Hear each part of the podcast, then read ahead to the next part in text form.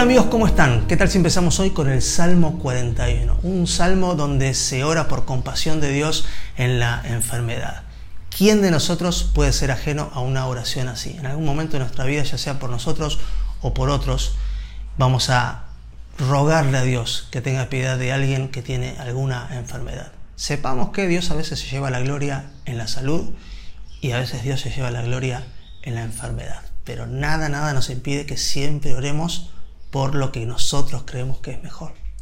Después tenemos el eh, libro de Deuteronomio, capítulo 31, donde Josué se hace cargo del liderazgo después de Moisés. Menuda, menuda tarea. ¿Saben que con Josué no solamente cambió el líder, sino también los métodos? Eh, y eso es algo en lo que te invito a reflexionar. A veces eh, no solamente tiene que cambiar la persona, a veces puede estar la misma persona liderando algo pero con nuevos métodos. Dios quiere hacer siempre las cosas de una nueva manera. Y por último tenemos Juan capítulo 8, donde una mujer es sorprendida en adulterio y esa conocida historia de el que no tenga pecado, el que esté libre de pecado, que tire la primera piedra. Pero me detengo en la frase, la pequeñísima conversación que tuvo Jesús con esa mujer. Le dijo, ni yo te condeno, ahora vete y no peques más. Y a mí me asombra, y lo hablo muy seguido, eh, cómo Jesús pudo en tan pocas palabras resumir este equilibrio perfecto entre la gracia de Dios, ni yo te condeno, pero no pegues más, la verdad de Dios. Las dos cosas son ciertas. No es la vida todo gracia o todo verdad. Es una mezcla de las dos. El libro de Salmos, capítulo 41.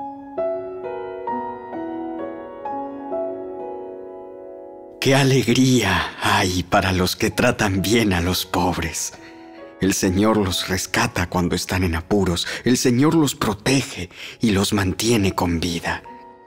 Los prospera en la tierra y los rescata de sus enemigos. El Señor los atiende cuando están enfermos y les devuelve la salud. Oh Señor, ten misericordia de mí, pedí en oración. Sáname porque contra ti he pecado. Pero mis enemigos solo hablan mal de mí. Preguntan, ¿falta mucho para que se muera y pase al olvido? Me visitan como si fueran mis amigos, pero mientras tanto juntan chismes y cuando se van los divulgan a los cuatro vientos. Los que me odian susurran cosas acerca de mí y se imaginan lo peor. Tiene alguna enfermedad fatal, dicen. Jamás se levantará de la cama. Hasta mi mejor amigo, en quien tenía plena confianza, quien compartía mi comida, se ha puesto en mi contra. Señor, ten misericordia de mí. Devuélveme la salud para que pueda darle su merecido. Sé que soy de tu agrado, porque no permitiste que mis enemigos triunfaran sobre mí Has preservado mi vida porque soy inocente. Me has traído a tu presencia y eso es para siempre. Alaben al Señor, Dios de Israel, quien vive desde la eternidad hasta la eternidad. Amén y amén.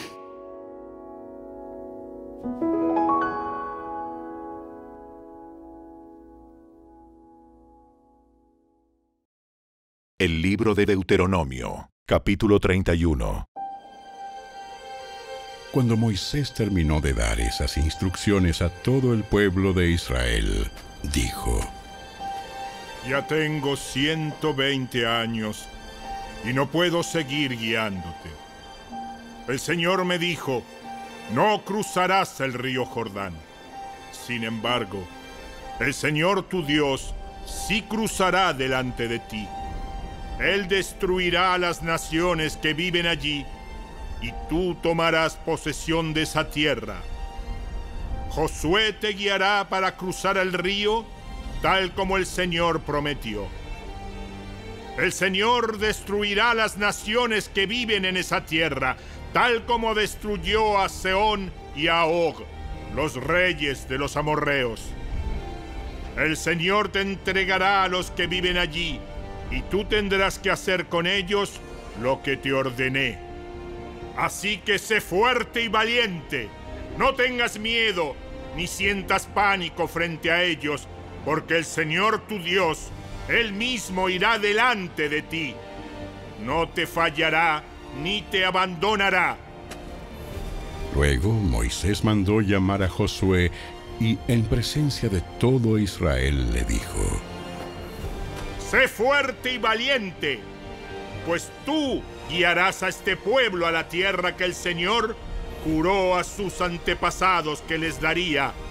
Tú serás quien la repartirá entre ellos y se la darás como sus porciones de tierra. No temas ni te desalientes, porque el propio Señor irá delante de ti. Él estará contigo, no te fallará ni te abandonará. Entonces Moisés escribió en un libro todo el conjunto de instrucciones y se lo dio a los sacerdotes que llevaban el arca del pacto del Señor y a los ancianos de Israel. Luego Moisés les dio la siguiente orden. Al final de cada séptimo año, el año de liberación, y durante el festival de las enramadas, leerán este libro de instrucción a todo el pueblo de Israel cuando se reúna ante el Señor su Dios en el lugar que Él elija. Convoquen a todos, a hombres, mujeres, niños y a los extranjeros que vivan en sus ciudades, para que oigan lo que dice el libro de instrucción y aprendan a temer al Señor su Dios y obedecer cuidadosamente todas las condiciones de estas instrucciones. Háganlo para que sus hijos, que no saben nada de estas instrucciones, las oigan y aprendan a temer al Señor su Dios. Háganlo mientras vivan en la tierra que van a poseer al cruzar el Jordán. Luego el Señor le dijo a Moisés, Ha llegado la hora de tu muerte. Llama a Josué y preséntate con él en el tabernáculo para entregarle mi encargo a Josué allí. Entonces Moisés y Josué fueron y se presentaron en el tabernáculo. Así que el Señor se les apareció en una columna de nube que se detuvo en la entrada de la carpa sagrada. El Señor le dijo a Moisés, Estás por morir y vas a reunirte con tus antepasados. Cuando ya no estés aquí, los israelitas comenzarán a rendir culto a dioses ajenos, los dioses de la tierra a la cual se dirigen. Me abandonarán y romperán el pacto que hice con ellos. Entonces mi enojo arderá contra ellos. Los abandonaré, esconderé mi rostro de ellos y serán devorados. Pasarán terribles dificultades y en aquel día dirán, estas calamidades nos han ocurrido porque Dios ya no está entre nosotros. En esos días esconderé mi rostro de ellos debido a toda la maldad que cometen al rendir culto a otros dioses. Por lo tanto, escribe este canto y enséñalo a los israelitas. Ayúdalos a que lo aprendan para que me sirva de testigo contra ellos. Pues los haré entrar en la tierra que juré dar a sus antepasados, una tierra donde fluyen la leche y la miel. Allí llegarán a ser prósperos, comerán todo lo que quieran y engordarán, pero comenzarán a rendir culto a otros dioses. Me despreciarán y romperán mi pacto. Entonces, cuando les ocurran grandes calamidades, este canto servirá de prueba en su contra, porque sus descendientes jamás lo olvidarán. Yo conozco las intenciones de este pueblo, incluso ahora que todavía no han entrado en la tierra que prometí darles. Así que ese mismo día, Moisés escribió el canto y lo enseñó a los israelitas. Luego el Señor encargó a Josué, hijo de Nun, con las siguientes palabras. Sé fuerte y valiente, porque tendrás que llevar al pueblo de Israel a la tierra que juré darles. Yo estaré contigo. Cuando Moisés terminó de escribir todo el conjunto de instrucciones en un libro, les dio la siguiente orden a los levitas que llevaban el arca del pacto del Señor. Tomen este libro de instrucción y pónganlo al lado del arca del pacto del Señor su Dios, para que quede allí como testigo contra ustedes, los israelitas, pues yo sé lo rebeldes y tercos que son. Incluso ahora que todavía sigo vivo y estoy con ustedes, se han rebelado contra el Señor. ¿Cuánto más rebeldes se pondrán después de mi muerte? Llamen ahora a todos los ancianos y a los funcionarios de las tribus para que les hable directamente y ponga al cielo y a la tierra como testigos en su contra. Yo sé que después de mi muerte, ustedes se corromperán por completo y se apartarán del camino que les ordené seguir. En los días futuros les vendrán calamidades porque harán lo malo a los ojos del Señor y lo enojarán mucho con sus acciones. Entonces Moisés recitó el canto entero en presencia de toda la congregación de Israel.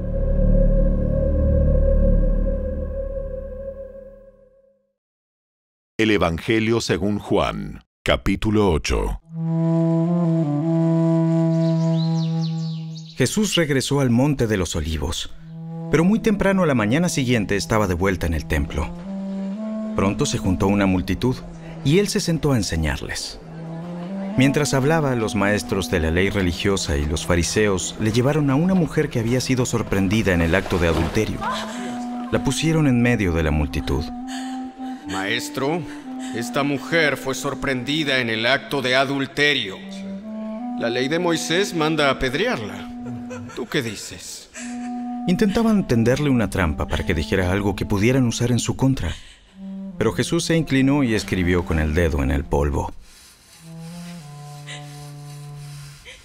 Como ellos seguían exigiéndole una respuesta, él se incorporó nuevamente y les dijo, Muy bien, pero el que nunca haya pecado, que tire la primera piedra.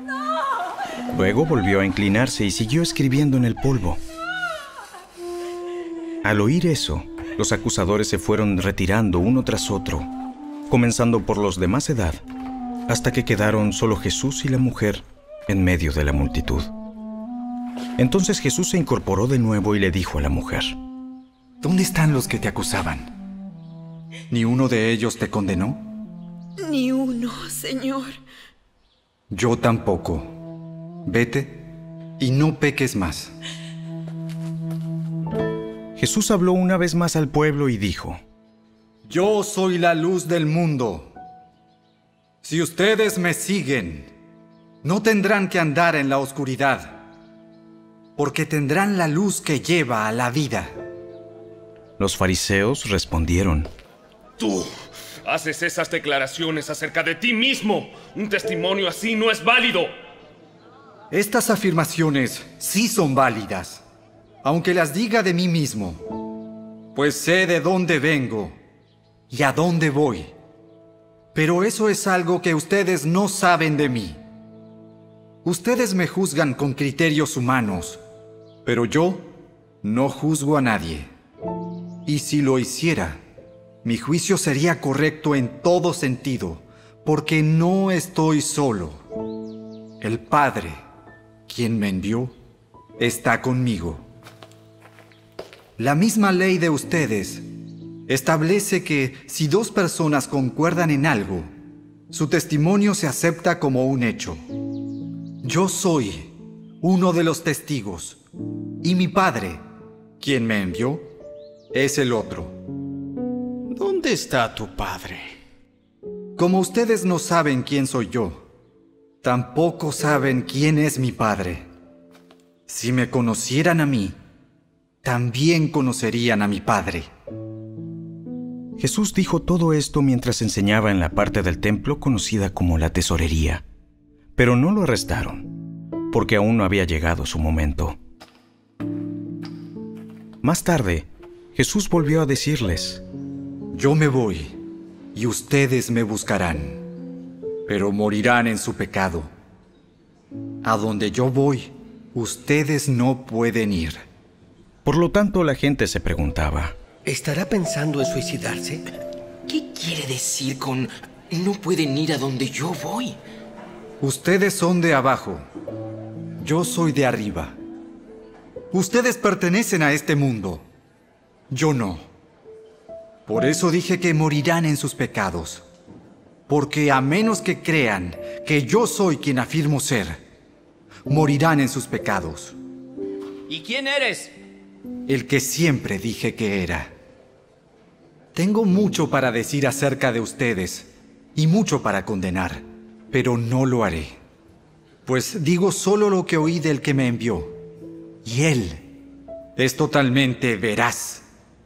Pero ellos seguían sin entender que les hablaba de su Padre. Por eso Jesús dijo, Cuando hayan levantado al Hijo del Hombre en la cruz, entonces comprenderán que yo soy. Yo no hago nada por mi cuenta, sino que digo únicamente lo que el Padre me enseñó. Y el que me envió está conmigo. No me ha abandonado, pues siempre hago lo que a Él le agrada. Entonces muchos de los que oyeron sus palabras creyeron en Él. Jesús le dijo a la gente que creyó en Él, Ustedes son verdaderamente mis discípulos si se mantienen fieles a mis enseñanzas y conocerán la verdad, y la verdad los hará libres. Nosotros somos descendientes de Abraham. Nunca hemos sido esclavos de nadie. ¿Qué quieres decir con los hará libres? Les digo la verdad. Todo el que comete pecado es esclavo del pecado. Un esclavo no es un miembro permanente de la familia, pero un hijo sí forma parte de la familia para siempre. Así que si el Hijo los hace libres, ustedes son verdaderamente libres. Claro que me doy cuenta de que son descendientes de Abraham. Aún así, algunos de ustedes procuran matarme porque no tienen lugar para mi mensaje en su corazón. Yo les cuento lo que vi cuando estaba con mi padre, pero ustedes siguen el consejo de su padre. Nuestro, Nuestro padre, es Abraham. No, pues si realmente fueran hijos de Abraham, seguirían su ejemplo. En cambio, procuran matarme porque les dije la verdad, la cual oí de Dios. Abraham nunca hizo algo así. No, ustedes imitan a su verdadero padre.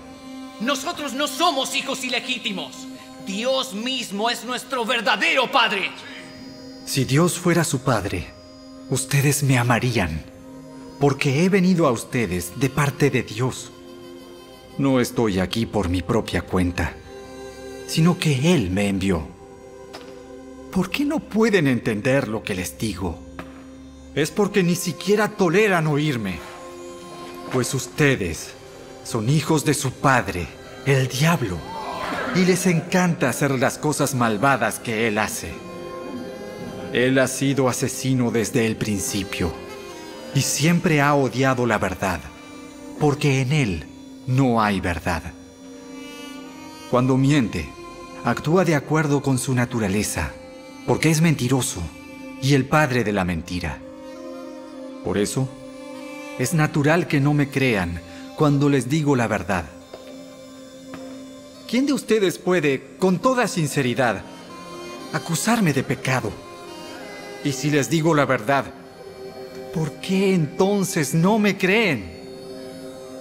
Los que pertenecen a Dios escuchan con gusto las palabras de Dios, pero ustedes no las escuchan porque no pertenecen a Dios.